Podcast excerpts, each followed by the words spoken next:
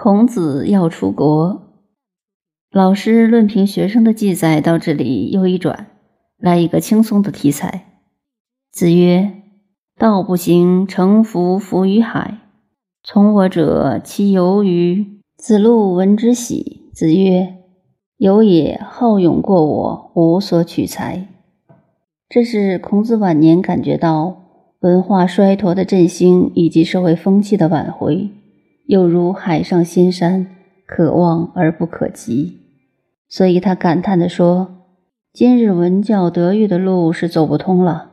世界变了，大家都现实，对于文化没人讲究了，还是出国吧。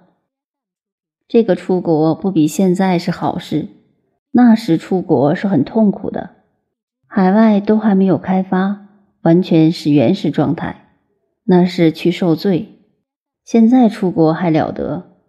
如果孔子要想为功名富贵而出国，就不是圣人，跟大家一样了。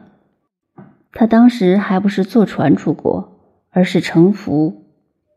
古代交通不发达，把一根大木头中间挖空，就成为浮了。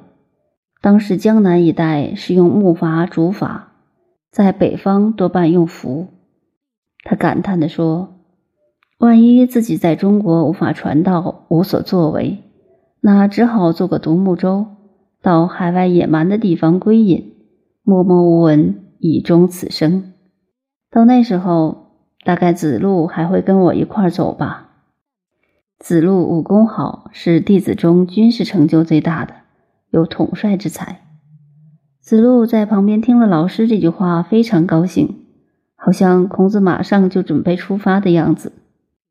所以孔子说，子路的武功、勇气都超过我，但是他的暴躁也超过我。对于事情不知道仲裁，无所取材的取材就是中肯的判断，不明断太过偏激了。